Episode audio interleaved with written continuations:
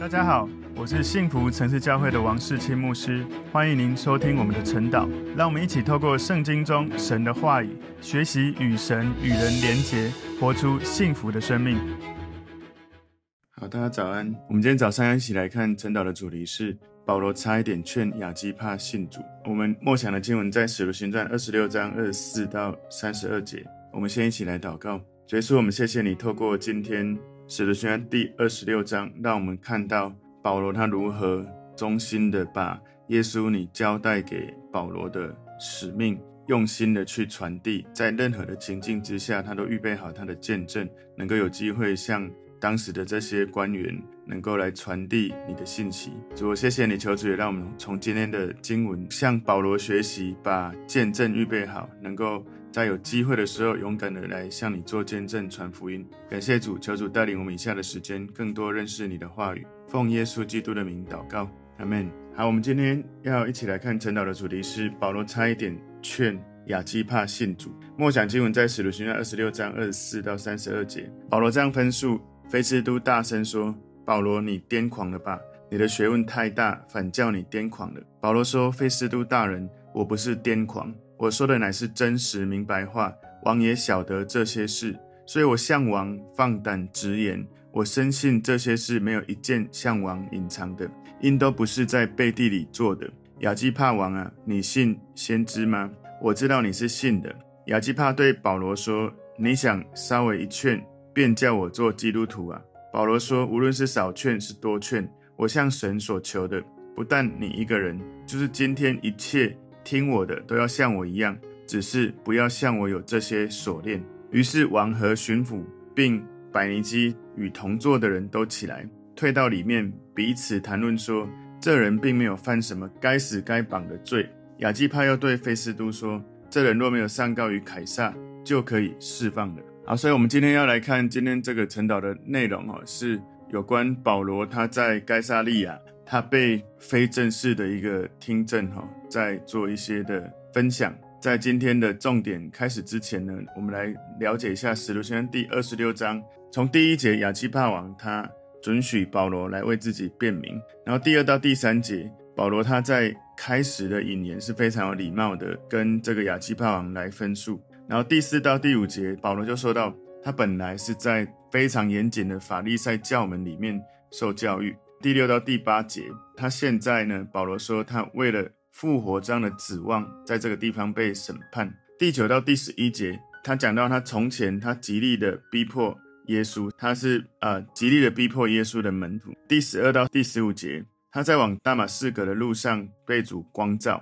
然后十六到第十八节，他蒙主的托付传福音给万民。第十九到二十三节。他照着神给他的意象，尽他所能来传福音，但是却被犹太人逼迫。在第二十四节，菲斯都他觉得保罗癫狂了。二十五到二十七节，保罗他认为他只是放胆说清楚真实明白的话语。二十八节，亚基帕王他觉得保罗想要劝他做基督徒。二十九节，保罗就回应说，希望神让一切听保罗所说的话的人跟他一样。三十到三十二节，王跟巡抚他们退席之后，他们彼此谈论，知道这个保罗是无罪的。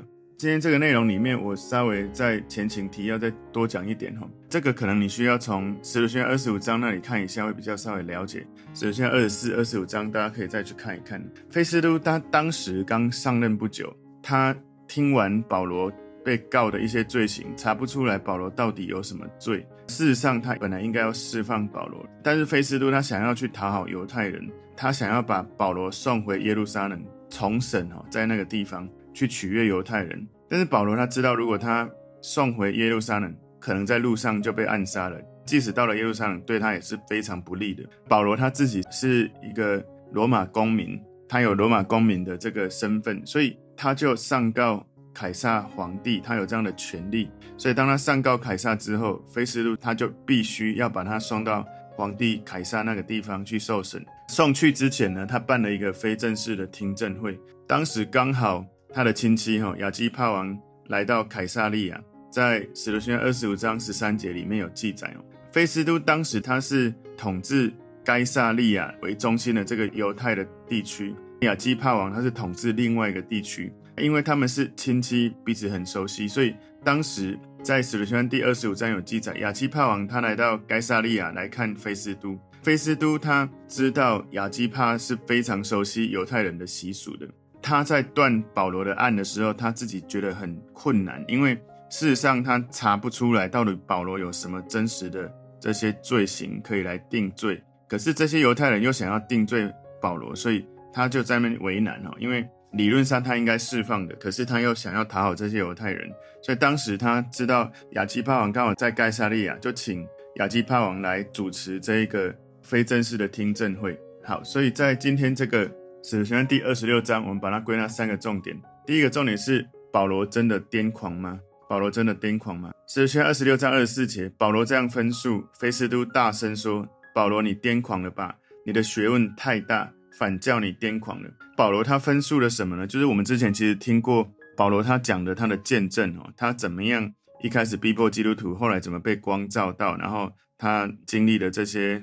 与神连结的这些互动的过程，其实保罗，你如果看他的见证哈，在好几次他都有一些些微的不一样。有时候我们要知道，你要见证要做好预备，神会给我们机会，在不同情境当中有机会向不同的人来分享我们的见证。所以我不知道你是不是预备好，我想每个人都应该要随时预备好。因为这是我们一辈子都要记得要做的事情，能够传福音给万民。所以保罗是一个真的非常聪明的人。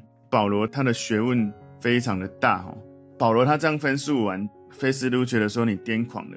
在这个地方，菲斯都他觉得保罗疯了。他在所有人面前这样特地说出来说他疯了，因为他在这样子的听证会的行为哦，其实菲斯都是没有办法定他罪的。可是他也。就是我刚刚所说的，他为了讨好犹太人，所以他其实是比较反对保罗所讲的这些内容。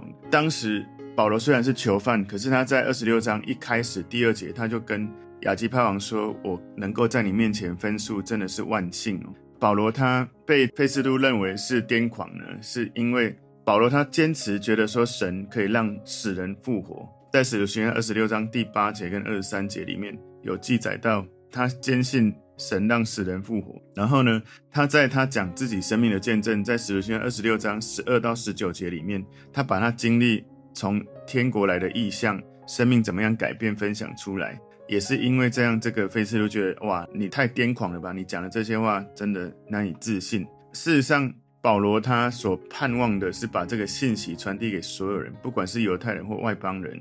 他宣告哈，他希望他能够去宣传耶稣基督的福音，而不是他自己的自由。所以保罗他为耶稣所做的事，让菲斯都觉得说他真的是疯了。保罗他自己其实在哥林多前书一章十八节说，因为十字架的道理在那灭亡的人为愚拙，所以他其实真的是为了主耶稣基督，他活出了一个癫狂的生命。的确他是癫狂，是为了耶稣基督，是火热的癫狂，但是他不是那种。神经病哈，出问题那种人，所以呢，使徒行二十六章二十五节，保罗说：“菲斯都大人，我不是癫狂，我说的乃是真实明白话。”所以菲斯都他在讲说：“你神经病嘛，或者你真的是乱讲话，类似这种感觉。”可是保罗说：“我并不是在乱讲话，我讲的是真实的。”保罗他知道他所传的福音不只是真的，而且是合情合理的。神有时候是会让跟随他的人所传递的话语。其实是超越理性，但是并不违背理性。超越理性跟违背理性是不一样的哦。也许你看起来像是癫狂啊，很难理解，真的超越你的理解，可是它跟理性是不违背的。使徒行传二十六章二十六节，王也晓得这些事，所以我向王放胆直言，我深信这些事没有一件向王隐藏的，因都不是在背地里做的。所以菲斯都他从罗马来到了这个该萨利亚做巡抚，他可能不是很清楚了解。之前在耶稣身上发生的事，然后早期的基督教运动这些相关的事情，但是亚基帕王他知道，所以保罗呼吁他能够真正的理解，他呼吁这个菲斯都能够真正理解，作为基督教信仰的这个公开的这些事件，这是一个历史事件，他不是背地里做，不是偷偷摸摸，不是随便乱讲的，所以保罗的信息很真实、很明白，是根基于历史的事件。举例来说，耶稣他被钉十字架跟复活，这个是。真实的历史事件，所以这些事情不是背地里做，是公开的，是当时的人都知道的。所以保罗的信息根基于历史的基础，非常的真实。所以，我们从第一个重点看到这里，保罗真的癫狂吗？第二个重点跟今天的主题是比较相近哈。第二个重点是亚基帕几乎被说服成为基督徒，亚基帕几乎被说服成为基督徒。所以在使徒行二十六章二十七节，亚基帕王啊，你信先知吗？我知道你是信的。所以保罗他在。菲斯都询问他说：“你真是疯了吗？”他根据亚基帕王所知道的来呼吁亚基帕王。亚基帕王当时都知道菲斯都不知道的这些事情，所以他根据亚基帕王知道这些基督教啊这些历程这些过程，所以保罗直接挑战亚基帕，问他说：“你信吗？”但是他没有直接说：“你信耶稣吗？”他真的，你从保罗的分享哦，你要从他学习。讲话的艺术，他真的很厉害。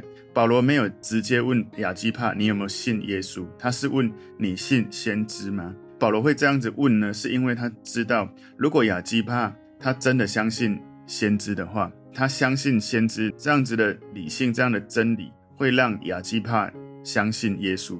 所以他想要把亚基帕已经相信的，跟他应该相信的来带出连结。所以。保罗他直接向亚基帕提出了一个挑战，把他带到一个必须做决定的一个时刻。这个是这个时候保罗他传递耶稣是谁，耶稣为我们所做什么。我们讲到最后需要让听的人做一个决定，这是我们其实都需要去学习哦。有时候我们跟人家说啊，信耶稣有多好，讲讲讲讲，然后讲到最后我们不知道该怎么带人做决志祷告。如果你跟一个人分享基督教有多好，告诉他耶稣，然后讲完他，哇，那真好，嗯，还不错。然后他停在这里的时候，包括我自己哈，我们其实有时候信主没有去思考，当我们跟别人讲这个很好，那下一步该做什么？所以决志信主祷告啊，它不是一种不管你要不要，我跟你谈的话一定要带你做的一个祷告，因为很多时候基督徒没有去观察跟了解，其实对方在很厌恶的状态之下，还要他做决志祷告。但是呢，有另外一个状况是，如果他跟你对话听完，觉得诶，他也想要了解这个信仰，想要接受这个信仰。如果他问你说，那我现在该做什么？如果我想要认识他的话，很多人他不知道怎么带决志信主祷告。如果你真的不知道，你只要注意听，每一次主日结束，其实牧师都会带弟兄姐妹。如果你还没有信耶稣，可以跟我来做这样的祷告。其实那就是你就可以知道是怎么带，其实就是邀请耶稣进到心里。跟神认罪悔改，求神宝血洁净，经历这个永生嘛。所以这个决定要对方听一听，要叫他下一个决定。你有没有相信先知？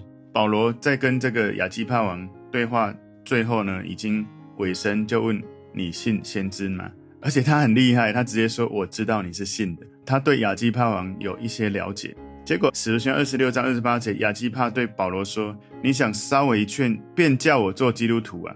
所以，当保罗他呼吁亚基帕来信先知，然后甚至连接到，因为他信先知，所以他要信耶稣。因为你知道，所有的这些旧约里面，不断有一堆先知预言启示，讲到米赛亚要来，而米赛亚已经来了。所有那些旧约所描述的这些状态，其实在耶稣来的时候，几乎都是就是完全的指向耶稣。事实上，如果他真的说我信先知，事实上他应该要信耶稣的。当时亚基帕王他不想要正面的去回应，他就只有说啊，你想要叫我做基督徒啊？保罗差一点就说服了他，所以他说你想稍微一劝，这个意思就是你想要在短时间之内就让我成为基督徒。但是呢，亚基帕王在短时间内那个稍微一劝哈，有一点像可能是短时间之内，或者是便叫我做基督徒，有一点像是让我几乎成为基督徒，好像亚基帕。成为基督徒的这个距离有一点已经靠得很近了，但没有近到他愿意决定相信。所以亚基帕其实非常非常的可惜，他差一点可以有永生，不过呢，几乎成为或差一点成为或稍微快要成为都没有。所以其实我们每个人来到这个世界，我们的终点都是地狱，是因为有耶稣，所以我们终点换成了天堂。所以就算是差一点，或是几乎，或是快要，都不够让你能够得到永生。所以。亚基帕王他很可惜，他很接近经历福音的好处，可是他拒绝接受这个福音。亚基帕他其实有机会可以从黑暗入光明，他可以从撒旦的权下回到神的权下，可是他并没有想要去接受，他没有机会能够让神把他的罪能够释放掉，他呢就没有决定想要来相信保罗所说的。但是他是真的没有想要相信吗？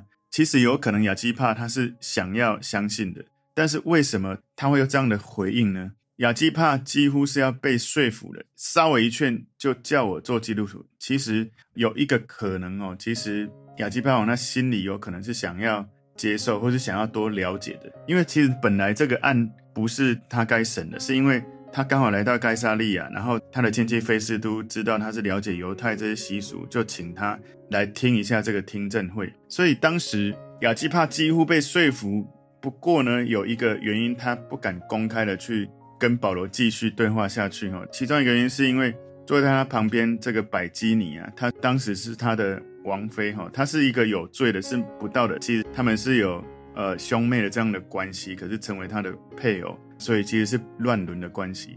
他很清楚的意识到，如果他接受保罗的这个说法，然后他渐渐变成他相信耶稣，变成基督徒。有一个可能，他会失去他身边这一个人百基尼，因为百基尼是一个很不道德、是一个有罪的一个女人哈，所以他不想要冒这个险做这样的牺牲。那另外有一个可能是亚基巴旁边有另外一个男人哈，菲斯都是他的亲戚，他非常的严谨在看待这件事，而且他也知道菲斯都是反对保罗的，所以呢，亚基帕王他知道我不能成为基督徒，如果我继续跟保罗对话下去，到最后相信。耶稣的话，菲斯都他不只认为保罗是疯的，可能也会认为我也是疯子哦。所以，他为了这些环境的压力，他不想要去承认他相信先知，他想要得到身边的人的肯定，他就把对先知、对耶稣的这个到底他要不要决定来公开承认，他就没有这样子的回应哦。所以，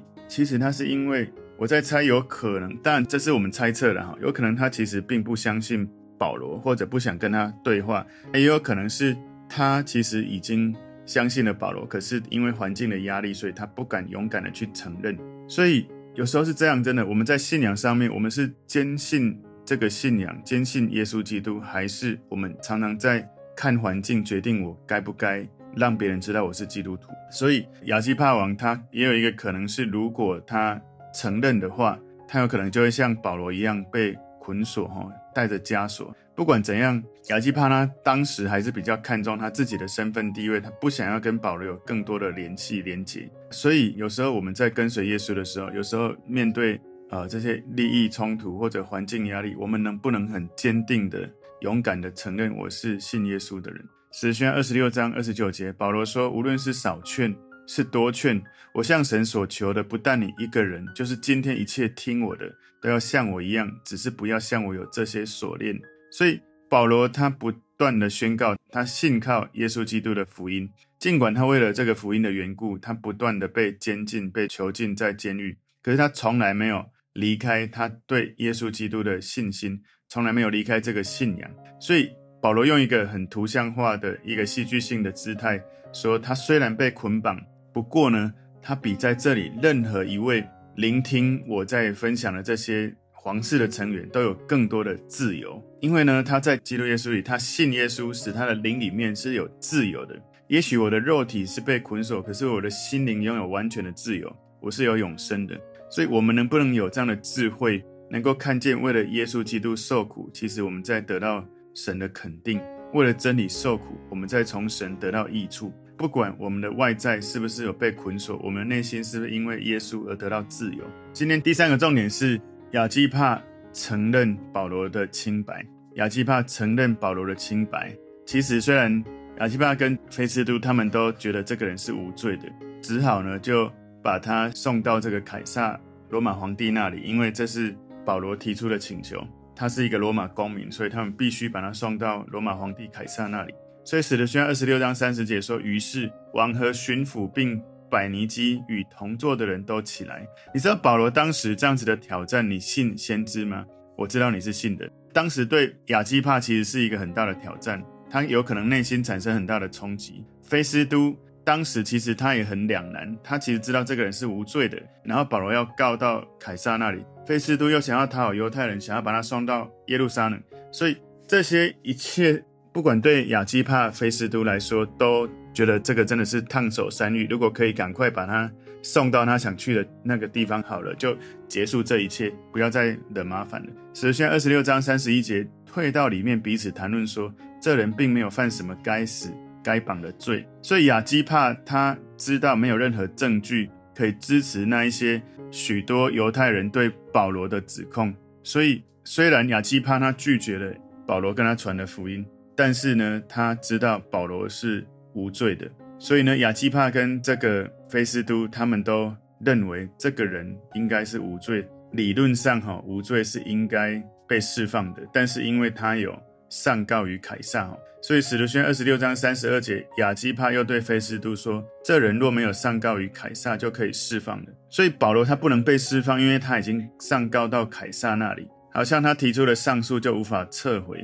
所以如果保罗没有上告于凯撒，可能就已经被释放。到底他上告到凯撒那里是好事还是坏事？但请记得哈，如果保罗当时他没有上告到凯撒呢，菲斯都就把他送到耶路撒冷去了，可能他早就死在路上。所以，也许这个看起来去凯撒皇帝那里是一个坏事，因为有人会觉得说保罗这样子是想要靠罗马的法律的制度的力量，而不是靠着神的力量来面对这样的议题。有可能，如果当时保罗没有向凯撒上告的话，可能当时当下他就被亚基帕释放。不过呢，万事都互相效力，叫爱神的人得益处。因为保罗是按着神的旨意被他招的人，所以我们看到神透过这一切他允许所发生的事情，实现了神的计划。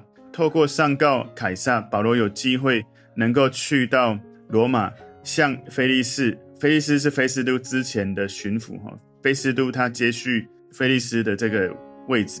然后，不管菲利斯、菲斯都或者亚基帕，你知道他上告到凯撒，他可以到罗马皇帝在当时政权最高的这个地位，在他面前去讲福音。哇，我不知道你有没有思考过，你有机会在总统面前告诉他耶稣基督的福音，所以这就实现了他能够在君王面前宣扬耶稣的名的应许，在使徒行传第九章第十五节里面哦，所以。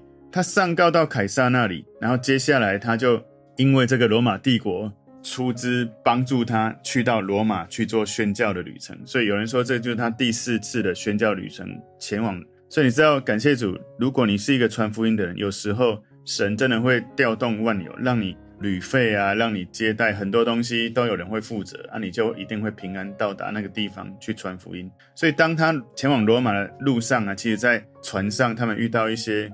船难啊，什么船上的这些水手吓得要命，都觉得快死了。可是保罗知道，耶稣曾经跟保罗说他会到罗马去，所以他很淡定的回应这一些情境，是他知道他们一定不会死的。所以我觉得圣灵在带领引导保罗去到罗马。事实上，这也实现了保罗他心中长期的愿望。他在罗马书第一章九到十三节里面，其实他有这样的愿望，他想要访问在那个地方的这些基督徒的群体。所以，我们从今天的这个主题，保罗差一点劝亚基帕信主，我们有归纳三个重点哦。我们来看第一个重点是：保罗真的癫狂吗？真的癫狂吗？是菲斯都说你这个疯子哦，你真的是乱讲话，你讲的话太难理解。第二个重点是亚基帕几乎被说服成为基督徒。第三个重点是亚基帕承认保罗的清白。所以，从今天的重点，让我们去思考。保罗其实他是一直在跟着神的带领，不管在什么情境，他总是要传福音。而在这样的状况之下，事实上真的亚基帕差一点。如果他说我是信先知的，保罗可能就会接续，那应该相信先知的预言，指向耶稣，这一切都是完全的 match。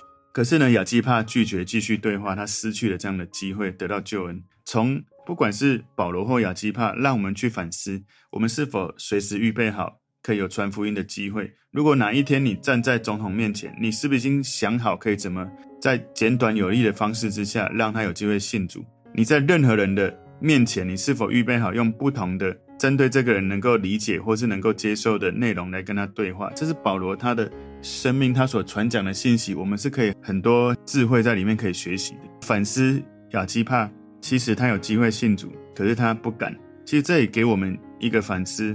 当神有时候呼召你做一些事，你有机会为他做见证，你有机会为他说一些事，你能不能掌握这个机会？所以我曾经有机会被邀请台中市政府去环保局去做一个演讲，哦，就是纸钱减量的一个演讲，我一开始其实心里是不想去的。我觉得这跟福音有什么关系呢？然后我跟神祷告，神就给我一个感动，就是市政府给你这个权利，可以对这么多有权柄的这些单位来讲这些内容，你就要把信主的这个元素呢，你要把那个神的爱的元素，把基督教信仰元素，你可以有机会在这个纸钱减量，不要烧香，不要拜拜，这个其实这是完全连结的。哇！我一祷告，觉得太太太兴奋了，但是我接下来就很慌张了。那纸钱减量，我到底要讲什么？你知道吗？当你想要回应神给你的感动的时候，他就会给你资源。他给我超过我想象的资源，是我跟对民俗有研究的牧者，我在吃饭的时候无意间就遇到，然后就跟他在那里聊。我有遇到这样的机会，他就给我一些很棒的提醒或者是一些教导。然后我自己在找资料的时候，我也很惊讶，就是。反而在这个历程，让我对传统民间信仰有更深入的了解。然后在那一次的分享之后，的确有人在现场就说，他以前每天烧香拜拜，从今天开始要减到一个月剩下两天。然后他要更去注重我今天内容所说的，怎么样看重人还活着的时候，学会怎么样爱对方。其实我相信，如果我们要愿意为福音的缘故，你说 yes。很多时候，神会给你连接各种的资源，甚至会把它在你里面一切的潜力会释放出来。所以，我们千万不要觉得说，好像去传福音是一种我们的牺牲，我们在贡献什么。事实上，神给我们恩典传福音，是在提升我们生命，给我们更多的资源，释放我们更多的潜力，让你发现，你像保罗这样子的传福音，一段时间之后，你会发现你整个人是被神升级的。所以，求主帮助我们看见传福音的奥秘。事实上，神透过传福音，在提升、建造我们的生命，在释放他在我们生命的潜力。求神帮助我们都能够明白这个神的祝福。我们一起来祷告：主，我们谢谢你透过今天的信息，你帮助我们能够从保罗身上看到一个传福音的人如何预备好自己，甚至在最有权柄的人面前都能够有智慧的来传递福音的信息。主，我们赞美你，求主赐给我们智慧，能够用心的、勇敢的传递你的福音。奉耶稣基督的名祷告，阿门。